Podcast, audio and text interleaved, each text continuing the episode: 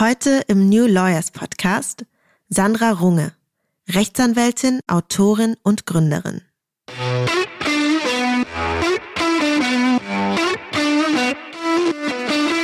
Da kam dann natürlich schnell die Idee auf, dann doch mal eine Initiative zu gründen für etwas, was ich auch immer bei meiner Arbeit gemerkt habe, was irgendwie fehlt. Und wir haben ja auch noch eine EU-Vereinbarkeitsrichtlinie, die bis nächstes Jahr umgesetzt werden muss, nächstes Jahr August.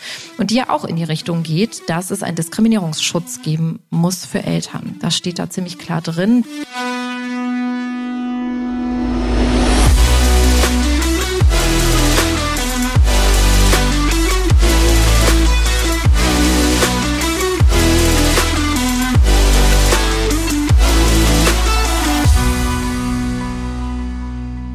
Herzlich willkommen zu New Lawyers, dem Interview-Podcast von Talent Rocket. Mit mir, Alicia Andert. Sandra Runge ist Rechtsanwältin und Fachanwältin für Arbeitsrecht. Seit mehr als zehn Jahren berät sie Eltern in arbeitsrechtlichen Fragestellungen zu Benachteiligungen im Zusammenhang mit Elternzeit. Sie ist außerdem Gründerin des Blogs smartmama.de, Mitgründerin von Coworking Toddler und hat die Initiative Pro Parents ins Leben gerufen. Ihre Mission beschreibt sie darin, die Welt für Mütter und Väter leichter und mit dem Job vereinbar zu machen. Wie sie das erreichen möchte, darüber sprechen wir heute. Schön, dass Sie da sind. Herzlich willkommen, Sandra Runge. Hallo. Hallo. Bei diesem Podcast starten wir immer mit einer Icebreaker-Frage.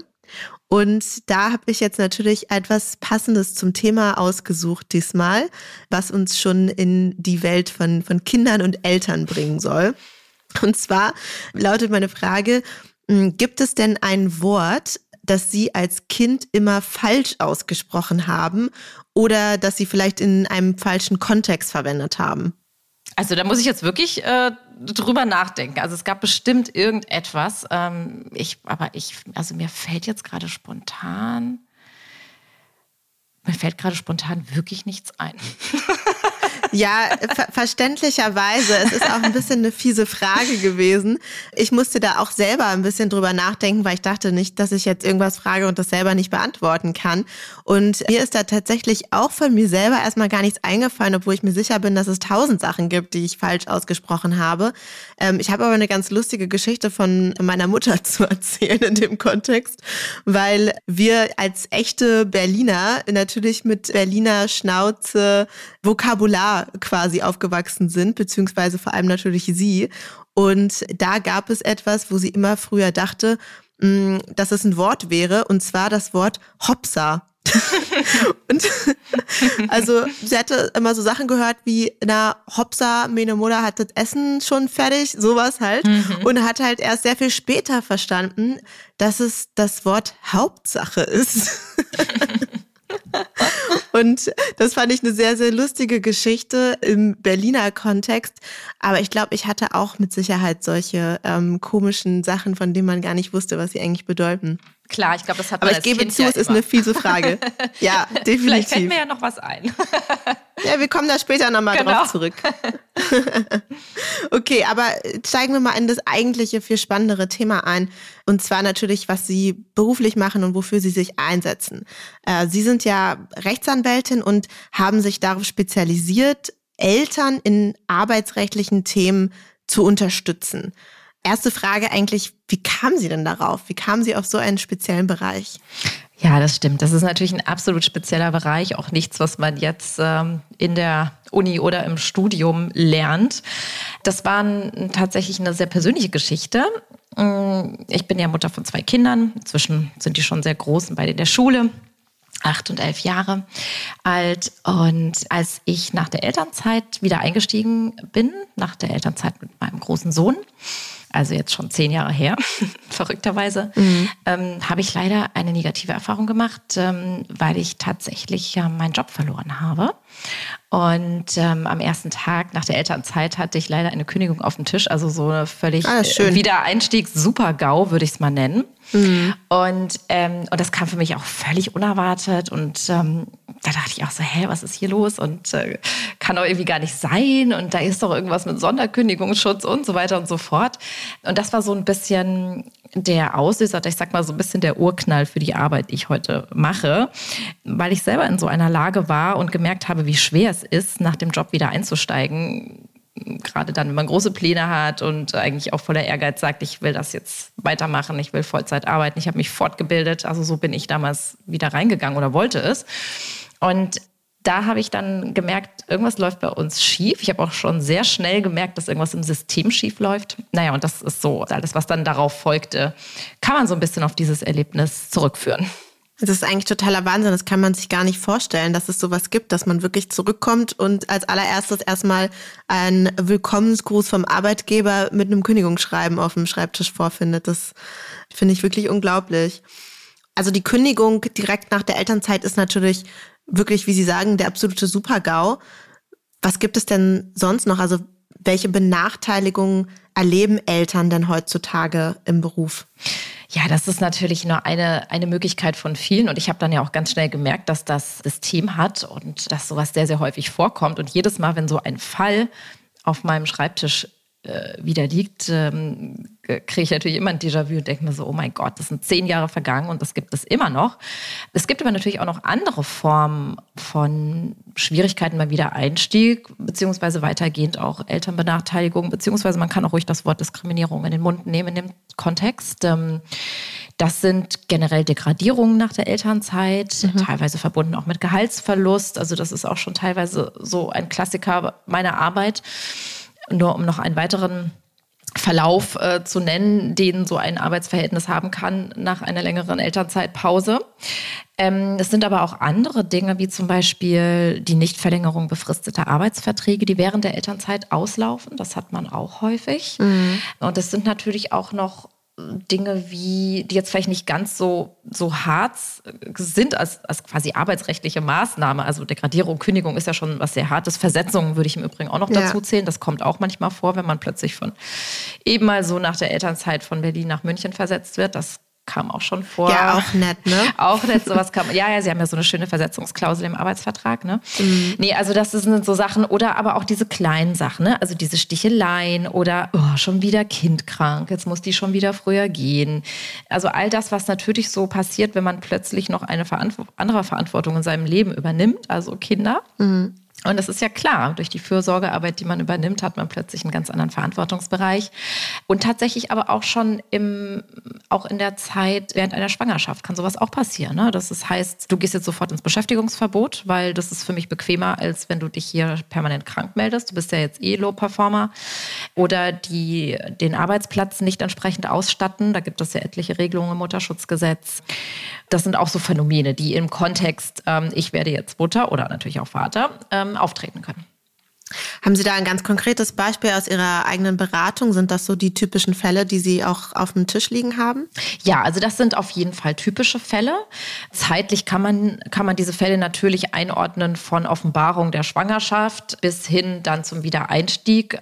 Nach meiner Erfahrung ist dieser Wiedereinstieg das äh, sensibelste, was es gibt. Aktuell oder gerade eben habe ich eine Klage fertig gemacht. Da wurde einer Mutter während der Elternzeit, beziehungsweise in der, äh, zwischen der Phase Beantragung von Elternzeit und äh, Beginn der Elternzeit einfach mal so gekündigt. Und das ist natürlich auch ein klarer Verstoß gegen das Bundeselterngeld- und Elternzeitgesetz, weil wir ja einen äh, Sonderkündigungsschutz haben, der schon vor Beginn der Elternzeit anfängt, also schon nach der Beantragung. Das ist nur mal so ein Beispiel. Und natürlich die, die Fälle, dass diese Kündigungen häufig auftreten im Kontext mit der mit der Elternzeit oder mit dem Wiedereinstieg, weil es dann plötzlich schwierig ist, eine Arbeitnehmer oder eine Arbeitnehmerin wieder entsprechend einzusetzen. Das passiert wirklich sehr häufig. Das habe ich sehr häufig und das endet dann auch mit einem Aufhebungsvertrag. Ne? Also manchmal gibt es mhm. ja auch mhm. proaktiv, was natürlich auch wunderschön ist während der Elternzeit, wenn man dann plötzlich eine Mail bekommt, du, dein Job gibt es nicht mehr, hier ist ein Entwurf für einen Aufhebungsvertrag, kannst mir mal Bescheid geben in der Woche, ob das so okay für dich ist. Also das gibt es auch. Mhm. Und das ist natürlich dann wirklich schade, wenn ein Arbeitsverhältnis dann während sogar oder auch nach der Elternzeit dann endet und die Eltern keine Chance mehr haben, erstmal in ihren alten Job zurückzukehren. Ich kann mir auch vorstellen, dass viele das womöglich gar nicht mehr wollen. Wenn sie einmal so, eine, so ein Verhalten von ihrem Arbeitgeber mitbekommen haben, möchte man überhaupt in so einen Job zurück? Also haben Sie da viele Fälle, wo die Leute auch auf Wiedereinstellung klagen wollen oder sagen die meisten dann doch eher, ähm, ich will da eigentlich raus? Also es ist tatsächlich eher die Seltenheit. Ne? Also wenn man natürlich signalisiert bekommt, das ist ja wie in einer Beziehung, ne? Also so ein bisschen wie, ja. ich mache jetzt mal Schluss. Ne? Also das ist, da ist man ja schon natürlich auch erstmal gekränkt und das ist zerrüttet. Also ich vergleiche sowieso ein Arbeitsverhältnis sehr gerne auch natürlich mit, mit einer menschlichen Beziehung, ist es ja auch. Ne? Mhm. Ähm, und da ist es dann, wenn das zerrüttet ist, ist dieses Vertrauen kaputt und dann will man häufig nicht mehr wiederkommen und dann geht es dann eigentlich, wie, wie es ja auch typisch fürs Arbeitsrecht ist, äh, um die Höhe einer Abfindung oder um die Konditionen. Mhm. Ja, und das, das finde ich persönlich auch mal sehr traurig. Ich würde mir auch mehr wünschen, dass man da doch noch mal tiefer reingeht, vielleicht auch durch Mediation oder ähnliches versucht, da doch noch Lösungen zu finden. Also gerade wenn es darum geht, den, den Job zu behalten. Ich meine, klar, manchmal gibt es eine Insolvenz, manchmal gibt es eine große Auslagerung. Dann kann das natürlich schon auch sein, dass ein Job wegfällt. Da muss man auch sicherlich mal die Position oder die Seite des Arbeitgebers oder der Arbeitgeberin beleuchten. Aber in vielen Fällen ist mein Eindruck oder mein, meine Erfahrung, dass wenn man das kommunikativ mal anders angegangen wäre und auch auf Augenhöhe und ehrlicher, dass man viele Fälle auch sicherlich hätte lösen können mit einem Ergebnis, das für alle Seiten akzeptabel ist. Und hm, tatsächlich habe ich auch letzte Woche mal so eine Erfahrung gemacht, dass ich auch vor dem Arbeitsrecht ein Güterichterverfahren durchgeführt habe. Und da hat es zum Beispiel geklappt. Da war eine Mutter unzufrieden mit ihrer Versetzung nach dem Wiedereinstieg. Sie wurde in ein anderes Team versetzt und das hatte bei ihr zu eine Stunde mehr Fahrzeit geführt am Tag, was natürlich mhm. heftig ist ja. äh, für äh, Abholung der Kinder und überhaupt Qualitätszeit mit den Kindern und mit der Familie. Und dann war der Arbeitgeber, was leider auch viel zu selten vorkommt, einverstanden damit, so ein Güteverfahren durchzuführen. Und dann haben wir, hat die Richterin aber in einer anderen Abteilung äh, wie eine Mediation durchgeführt. Und die haben eine Lösung gefunden. Mhm. Und das Arbeitsverhältnis geht weiter. Ich meine, natürlich wird sich in der Zukunft zeigen, ob es noch zerrüttet ist und wie die weiter zusammenarbeiten. Aber das finde ich zum Beispiel auch mal ein schönes Beispiel, dass man solche Fälle auch durchaus lösen kann. Ja, absolut. Ich kann mir vorstellen, dass viele Eltern, Arbeitnehmer, Arbeitnehmerinnen auch ihre Rechte ja gar nicht kennen in dieser Form.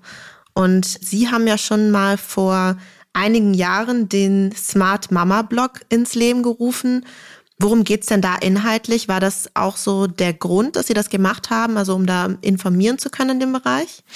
Ja, natürlich. Also ich habe ja gerade durch das Erlebnis, von dem ich am Anfang berichtet habe, gemerkt, dass ähm, auch bei mir selber, obwohl ich das ja studiert habe, ne, so dass das so ein ja. Sonderwissen ist. Ne? Das ist ja sowieso die Erfahrung, kennen ja viele Juristen und Juristinnen.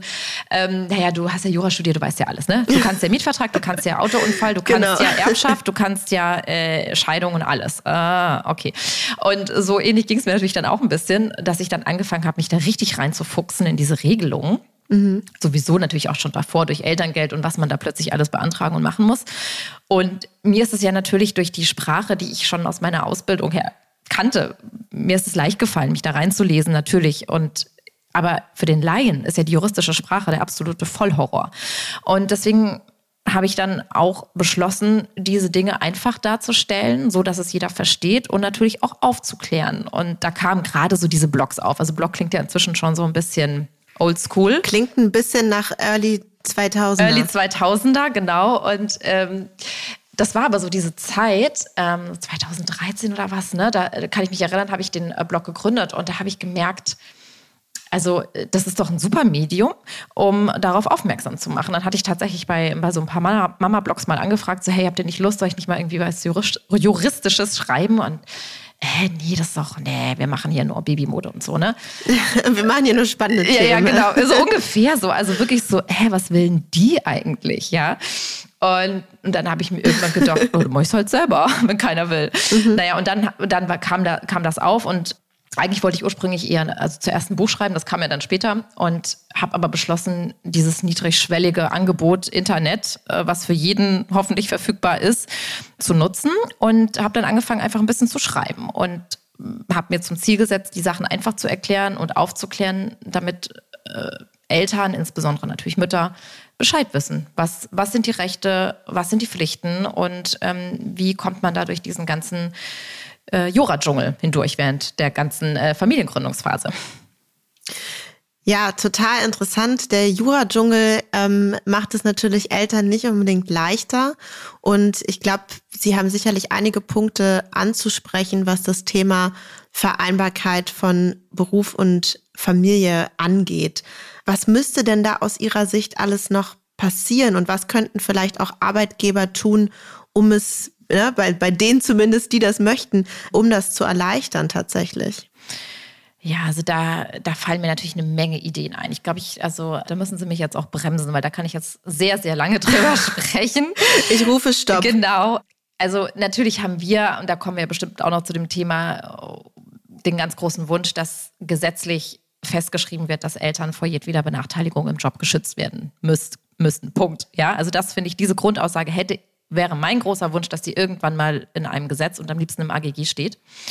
Das fehlt mir. Da kommen wir noch dazu. Also, weil das, das ist für mich nicht klar. Also, ich finde ja immer, ich finde, Gesetze müssen selbsterklärend sein. Klar, wenn man sich so ein Steuergesetz anguckt. Äh, ja, da würde ich jetzt auch nochmal dazwischen äh, Ich weiß. Also wäre schön, wenn es selbsterklärend so, wäre. Ne? So, klar, dann bräuchten wir auch keinen Juristen mehr. Nein, aber so, also ich finde, es gibt schon so ein paar zentrale Aussagen, die so zumindest halbwegs verständlich sein sollten. Hm. Und wir haben ja auch ein Grundgesetz. Und zumindest, wenn man das mal so liest, dann kann ja doch fast jeder so ein bisschen verstehen, um was es geht. Und da fehlt mir ganz, ganz viel in diesem Bereich. Also, wie gesagt, der das Thema Benachteiligung. Was mir fehlt, ist, dass man ein Rückkehrrecht nach der Elternzeit hat. Punkt. Das steht mhm. auch bei uns in keinem Gesetz richtig drin, sondern mhm. wir leiten uns das dann irgendwie über Paragraph 106 Gewerbeordnung und Direktionsrecht des Arbeitgebers, bla bla bla. Da leiten wir uns das irgendwie her. Das ist zu umständlich. Sowohl der Arbeitnehmer, Arbeitnehmerinnen Laie als auch der Arbeitgeber, Arbeitgeberinnen Laie muss das erkennen können. Und, ich, und sowas spricht sich natürlich auch rum. Also das, das ist auch etwas, was mir liegt fehlt. Es denn daran, also liegt es denn daran, dass die ähm, Arbeitgeberseite das nicht weiß oder ist es nicht eher so, dass es bewusst umgangen wird? Unterschiedlich. Also natürlich gibt es auch verschiedene Levels von Aufklärung, von Professionalisierung, gerade in den Personalabteilungen. Ja, es gibt natürlich auch viele Unternehmens-Startup-Szene zum Beispiel. Also da treffe ich auch immer wieder auf Dinge, bei denen ich mir denke, das ist nicht euer Ernst, Leute. Ja, also wir haben hier ein Mutterschutzgesetz. Da müsst ihr gewisse Dinge akzeptieren. Es kann nicht sein, dass eine Frau drei Wochen vor der Entbindung noch ins Büro zitiert wird.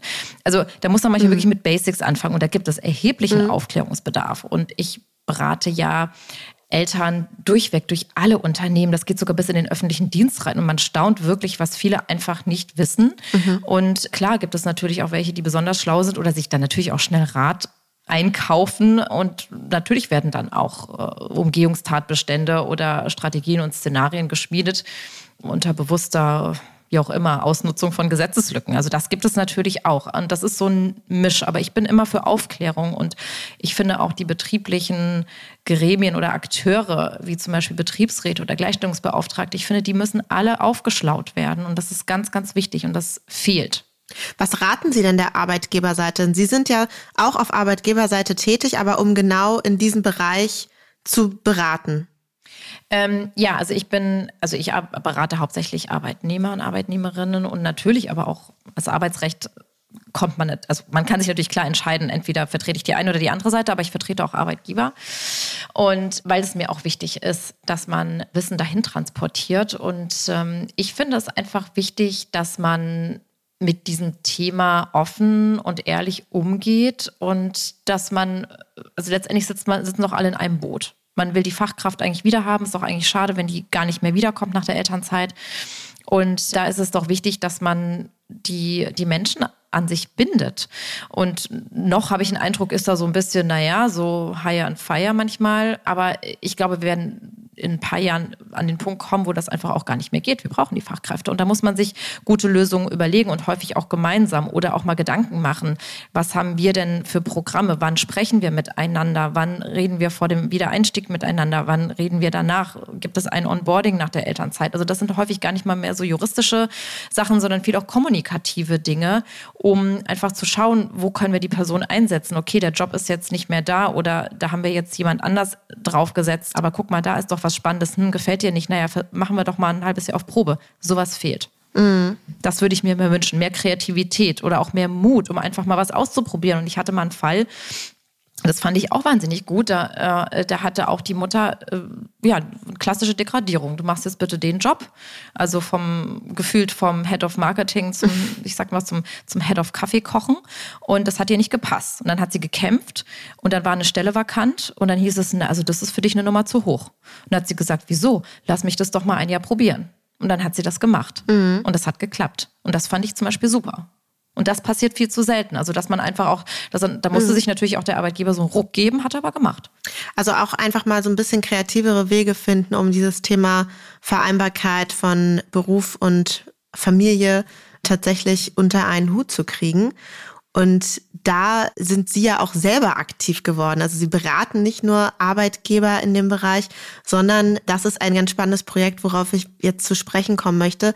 Sie haben auch in Berlin zwei eigene Kindergärten slash Coworking Spaces gegründet, die auch mittlerweile ausgezeichnet wurden.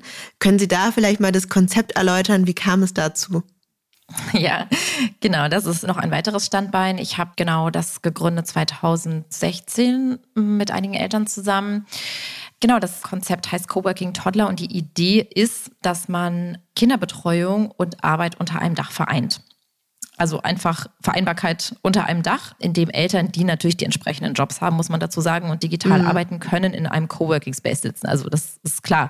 Kann ist natürlich jetzt nicht für der, den Dachdecker geeignet. Der Dachdecker, der Flugkapitän, die Ärztin, das wird schwierig. Ja. Aber also ich sag mal so, das ist ja die Grundidee. Und die Coworking Spaces, die schossen ja wie Pilze zu dieser Zeit alle aus dem Boden. Und da lag natürlich diese Idee schon sehr nah, das mal zusammenzubringen. Und, ich, und tatsächlich ist es auch aus einem eigenen Bedürfnis entstanden, weil nach der Geburt von meinem meinem zweiten Sohn 2013 ähm, habe ich mich ähm, dann komplett selbstständig gemacht und ich habe auch gemerkt, ich muss ja wieder früher einsteigen. Das funktioniert gar nicht. Selbstständig kann man nicht ein oder zwei mhm. Jahre raus sein nach der Geburt. Das, das geht nicht. Und dann habe ich relativ früh wieder angefangen, so ein bisschen, so stundenweise oder halt auch abends oder wann es gepasst hat, so langsam wieder zu arbeiten. Und naja, und dann, dann einen Kita-Platz zu finden für ein Kind, was jünger ist als ein Jahr, also Kita-Platz sowieso ja schon mal so ein Gruselthema mhm. und dann noch für ein jüngeres Kind überhaupt was zu finden und dann was zu finden, dass man guten Gewissens sein Kind abgeben kann, gab es nicht. Und dann kam natürlich schon diese Idee auf, auch so eine Eltern-Community zu schaffen, sich vielleicht gegenseitig zu unterstützen, weiter stillen zu können, wenn man in der Nähe ist und generell natürlich auch ein besseres Gefühl zu haben, weil immerhin gibt man da so ein kleines Würmchen ab. Und da kam diese Idee auf. Es hat natürlich dann alles viel, viel länger gedauert und mein Sohn war dann schon weitaus älter, als das Projekt dann an den Start ging, als anfangs gedacht. Und genau, und das war der Grund, um das zu tun. Und wir haben jetzt zwei Einrichtungen in Berlin. Ähm, eine im Prenzlauer Berg und eine in Neukölln. Die kam 2019 dazu. Und ja, und wahrscheinlich werden noch weitere entstehen. Und ja, ja, aber ich finde das echt ein sehr spannendes Projekt, weil es halt auch einfach wirklich einen neuen kreativen Weg zeigt, wie man das Problem auch lösen kann. Und zwar auch nicht nur einen juristischen Weg, der natürlich auch gut und wichtig ist, aber eben auch nochmal ganz in andere Richtungen gedacht ist. Ne? und dabei unterstützen kann. Gut, aber jetzt kommen wir nochmal zu einem ganz großen und wichtigen Thema. Und zwar haben Sie es ja vorhin schon mal angesprochen. Sie haben gesagt, das, was wir erleben gegenüber Eltern, das ist A, Diskriminierung und B, müsste das eigentlich besser gesetzlich festgehalten werden. Und jetzt sind Sie eine Frau, die offensichtlich die Dinge selbst in die Hand nimmt. Also sind Sie auch in diesem Bereich tätig geworden und haben die Initiative Pro Parents ins Leben gerufen. Die ist aktuell auch sehr politisch aktiv und hat eine Petition gestartet. Und da müssten Sie uns natürlich einmal erzählen, worum geht's, was wollen Sie und wie ist der Stand? Ja, das ist tatsächlich jetzt so die Nummer drei. ich überlege gerade, ja, so der erste Auslöser war ja mein großer Sohn, der zweite Auslöser der Kleine und der dritte war dann tatsächlich Corona, schrecklicherweise. Mhm. Genau, das war, also die Idee, die hinter ProParents steckt und die Forderung ist, das hatte ich ja auch schon eingangs mal gesagt, einfach diese ganz, also wirklich eine ganz klare Aussage, Eltern müssen vor jedweder Benachteiligung im Job geschützt werden. Und da fehlt uns die gesetzliche Grundlage und die vermissen wir im Allgemeinen Gleichbehandlungsgesetz. Dort sind ja schon Formen von Diskriminierung durch verschiedene Diskriminierungstatbestände, die ja bestimmt alle Zuhörer und Zuhörerinnen kennen, geregelt. Also Religion, Weltanschauung, Rasse, Alter und so weiter. Ne? Das sind alles Dinge, die da geregelt sind. Und wir vermissen dann noch ein weiteres Diskriminierungsmerkmal, weil wir sagen, der Schutz ist erheblich den Eltern brauchen. Ich hatte ja die Fälle so ein bisschen aufgeführt. Mhm. Und wir haben natürlich auch gerade in der Corona-Krise eine große Belastungssituation nochmal erlebt für Eltern. Diskriminierungsformen haben da auch zugenommen, beziehungsweise haben, wurden auch mehrfach an mich herangetragen in der Zeit, dass ich, das hat sich dann gehäuft natürlich auch. Und da kam dann natürlich schnell die Idee auf, dann doch mal eine Initiative zu gründen für etwas, was, was ich auch immer bei meiner Arbeit gemerkt habe, was irgendwie fehlt. Und wir haben ja auch noch eine EU-Vereinbarkeitsrichtlinie, die bis nächstes Jahr umgesetzt werden muss, nächstes Jahr August, und die ja auch in die Richtung geht, dass es einen Diskriminierungsschutz geben muss für Eltern. Das steht da ziemlich klar drin. Die, naja, wie muss man jetzt sagen, die frühere Bundesregierung hat da ja nie Handlungsbedarf gesehen. Und dann habe ich Kaline Wenzel getroffen über die Initiative Eltern in der Krise. Das ist auch ein Projekt, was sich während der Corona-Zeit damals formiert hat. Elternwiderstand quasi gegen diese ganzen Corona-Regeln beziehungsweise Maßnahmen, wie man mit Corona oder mit Eltern in der Corona-Krise umgegangen ist, besser so gesagt. Mhm. Und dann haben wir gesagt, wir machen da was gemeinsam. Und dann haben wir die Petition gestartet. Wir hatten einen Medienpartner noch an der Hand, der uns da unterstützt hat, haben über 51.000 Unterschriften gesammelt und haben dann angefangen, Lobbyismus für Eltern zu betreiben. Und das hat natürlich viel Spaß gemacht und war sehr spannend oder ist noch sehr spannend, gerade jetzt. Ja, wie sieht's denn da aus? Also wir sprechen jetzt, das kann man ja dazu sagen, offensichtlich nach der Bundestagswahl miteinander. Ja, wie schaut es aus? Was sind so die ersten Ergebnisse möglicherweise? Haben Sie da schon politische Erfolge feiern können? Ja, natürlich. Also wir haben viel Zeit reingesteckt, alles ehrenamtliche Arbeit. Also das äh, haben wir tatsächlich auch ein bisschen unterschätzt. Das kam ja locker mal so 20 Stunden on top drauf, wobei ich sagen muss, mhm. in der Corona-Krise hat mir das auch irgendwie Kraft gegeben. Und das war ja auch hier eine schwierige Zeit. Ich hatte zwei Schulkinder zu Hause das hat mich, also verrückterweise, eigentlich hatte ich dafür gar keine Kraft, aber irgendwie war ich trotzdem motiviert, sowas zu tun, weil ich gemerkt habe, das muss jetzt passieren, wir brauchen das jetzt. Wir haben es tatsächlich geschafft, auch gerade vor der Wahl nochmal mit Bundestagsabgeordneten aus allen Parteien zu sprechen. Und wir haben so Instagram Lives gemacht, damit sich auch jeder eine Meinung bilden kann, vielleicht auch was er wählt oder auch nicht. Und wir haben Stellungnahmen und Statements bekommen. Unsere Forderungen wurden beispielsweise im Wahlprogramm der Grünen aufgenommen, mhm. zumindest auszugsweise. Und es gab eine, eine offizielle Presseerklärung des familienpolitischen Sprechers von der CDU beispielsweise. Es gab eine offizielle Stellungnahme von der SPD, von den Grünen und auch eine fraktionsübergreifende Stellungnahme auf unserer Petitionsplattform von den Linken. Genau, das wollte ich noch ergänzen.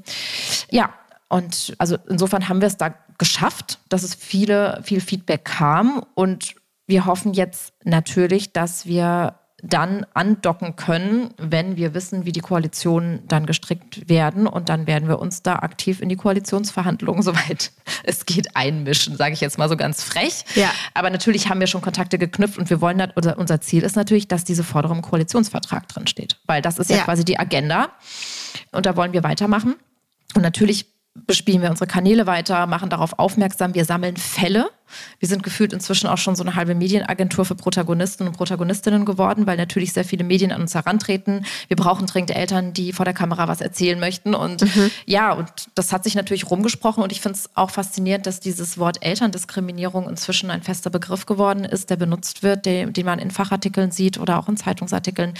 Und das, das finde ich wichtig, weil keiner hat das ja richtig auf der Agenda gehabt. Alle wussten irgendwie so, naja, ich habe das schon mal gehört, ich habe eine Bekannte oder ja, hm, ja, so cool war es bei mir auch nicht. Aber dass das mal als richtig großes Problem erkannt wurde, hatten wir bisher nicht. Und äh, wir hoffen sehr, dass sich das jetzt auch dann mal ändert und die gesetzlichen Rahmenbedingungen geschaffen werden, dass Eltern äh, eben nicht mehr benachteiligt werden im Job. Ja, was ich an der Stelle tatsächlich auch nochmal ganz wichtig finde, weil wir natürlich auch gerade bei Elterndiskriminierung immer ganz viel an, an Frauen Diskriminierung denken, an Mütterdiskriminierung. Aber wir haben auch in unserem Vorgespräch ja nochmal explizit darüber gesprochen, dass natürlich genauso auch Männer davon betroffen sind, oftmals anders als Frauen, aber eben genauso betroffen. Haben Sie da vielleicht nochmal irgendwie eine, ein Beispiel parat? Natürlich, also wir haben bei der Initiative sehr viel Wert darauf gelegt, dass wir sowohl Mütter als auch Väter zeigen und auch diese Geschichten erzählen, weil natürlich gibt es die auch von Vätern, weil Väter ja doch immer mehr und mehr Verantwortung übernehmen möchten und auch länger in Elternzeit gehen, Elternzeit einfordern. Das sieht man teilweise natürlich auch an den Zahlen. Das ist natürlich, es klafft ja noch meilenweit auseinander, aber trotzdem, es nehmen mehr Väter Elternzeit. Und zumindest jetzt auch so in meiner oder unserer Wahrnehmung auch länger.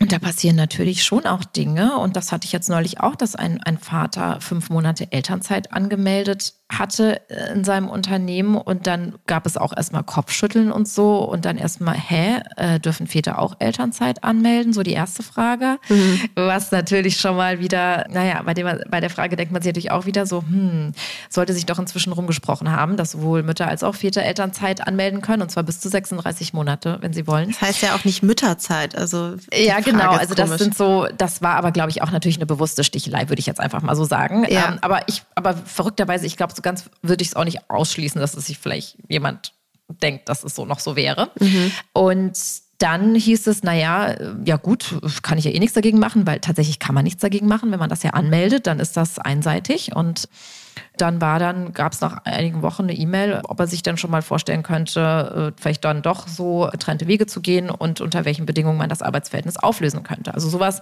passiert auch.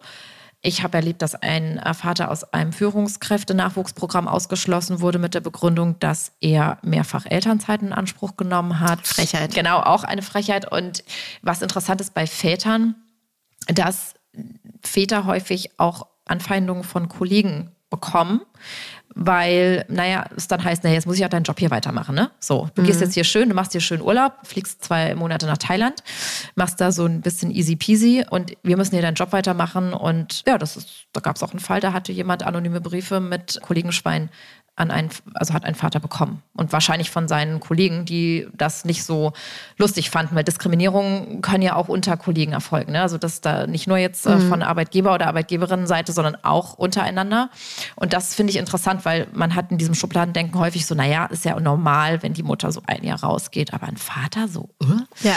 das finde ich, merkt man sehr und das wird sich aber mit Sicherheit ändern. Und ich finde es auch gerade wichtig, die Väter zu schützen, die bereit sind, Fürsorgearbeit für einen längeren Zeitraum und verantwortungsvoll zu übernehmen und damit natürlich auch wieder Mütter entlasten. Ne? Also Absolut, das, ja. Das ist ja sonst ein Teufelskreis, ne? Absolut. Deswegen war es uns auch immer wichtig, die Väter mit reinzunehmen. Und das hat häufig noch, also das bei Müttern, naja, das konnte man sich vorstellen. Aber wenn wir dann erzählt haben, dass es auch Väter betrifft, dann waren, da wurden immer sehr große Augen gemacht. Ja. Tja. Ja, ich hoffe natürlich, dass Sie mit dieser Initiative erfolgreich sein werden und frage mich, weil ich jetzt in ihrem Lebenslauf halt gesehen habe, es gab jetzt schon so einige Dinge, die andere Aktionen ausgelöst haben, wenn das jetzt geschafft ist, ja, und der Diskriminierungstatbestand im AGG sich wiederfindet. Was kommt denn dann als nächstes? Was muss dann noch passieren, um die Vereinbarkeit von Beruf und Familie zu erleichtern? Tja, das ist eine gute Frage. Ich würde mir auf jeden Fall mal das Elterngeld nochmal genauer angucken. Da gibt es auch Dinge, die man da mal ändern sollte. Okay. Und im Bundeselterngeld- und Elternzeitgesetz gibt es auch noch Dinge, mit denen man aufräumen sollte. Das Thema Teilzeit ist auch nicht gut geregelt, also Teilzeit in Elternzeit. Also ich glaube, mir fallen da noch sehr viele Dinge ein. Und ich sehe es natürlich auch in so einem Gesamtkontext. Aber also da gibt es mit Sicherheit noch eine Menge, eine Menge, Menge Dinge zu tun. Das kann ich mir vorstellen. Was treibt Sie denn, als letzte Frage, was treibt Sie denn persönlich an, da nicht aufzugeben und immer weiterzumachen? Also es ist einfach das Vertrauen, was ich von vielen Menschen bekomme und der Zuspruch natürlich auch. Und dass ich einfach merke, dass viele Menschen verzweifelt sind, dass sie Hilfe brauchen, dass sie Hilfe suchen, dass sie dankbar sind für das, was ich mache oder die Informationen, die ich weitergebe und das, das ist natürlich ein ganz, ganz großer Punkt und das, das begegnet mir täglich. Und jedes Mal, wenn ich sowas sehe oder lese oder höre, also jeder wirklich noch so kleiner Fall, auch wenn es bei einem Instagram-Post ein Kommentar ist, denke ich, da, da kommt immer irgendwas in mir hoch, dass ich mir denke, nee, also ich muss doch was dagegen tun, dass es so, dass sowas nicht mehr gibt. Also wie so ein, keine Ahnung, das ist so ein Impuls. Und natürlich tue ich das auch für meine beiden Söhne. Also, oder beziehungsweise für die Generation, die jetzt kommt, weil mhm ich denke natürlich oder hoffe sehr, dass es dann sehr viel selbstverständlicher sein wird, in Elternzeit zu gehen oder sich gleichberechtigt Erwerbs- und Sorgearbeit untereinander aufzuteilen. Das äh, finde ich auch wichtig, weil so wie jetzt vielleicht unsere eigenen Eltern oder Großeltern aufgewachsen sind, war ja schon was ganz anderes. Und ich glaube, wir sind auch so ein bisschen so eine In-Between-Generation. Und ich hoffe sehr, dass, dass, dass sich das dann noch weiter ändert. Und natürlich mache ich das dann auch ähm, für diese Generation und für die Nachfolgenden. Das hoffe ich auf jeden Fall auch, dass das in Zukunft selbstverständlicher sein wird. Und ich glaube, dass Sie einen sehr, sehr wichtigen Beitrag dazu leisten und bedanke mich an der Stelle nochmal für das sehr, sehr nette Gespräch mit Ihnen. Ja, danke auch. Hat mir sehr viel Spaß gemacht. Das war Sandra Runge. Ich freue mich natürlich, wenn ihr diesem Podcast folgt oder weiterempfehlt. Ihr möchtet bestimmte Gäste hören oder möchtet Feedback geben? Dann meldet euch gerne oder folgt dem Link, den ich euch in den Show Notes verlinkt habe. Wir hören uns dann wieder in zwei Wochen. Bis dahin, ich freue mich.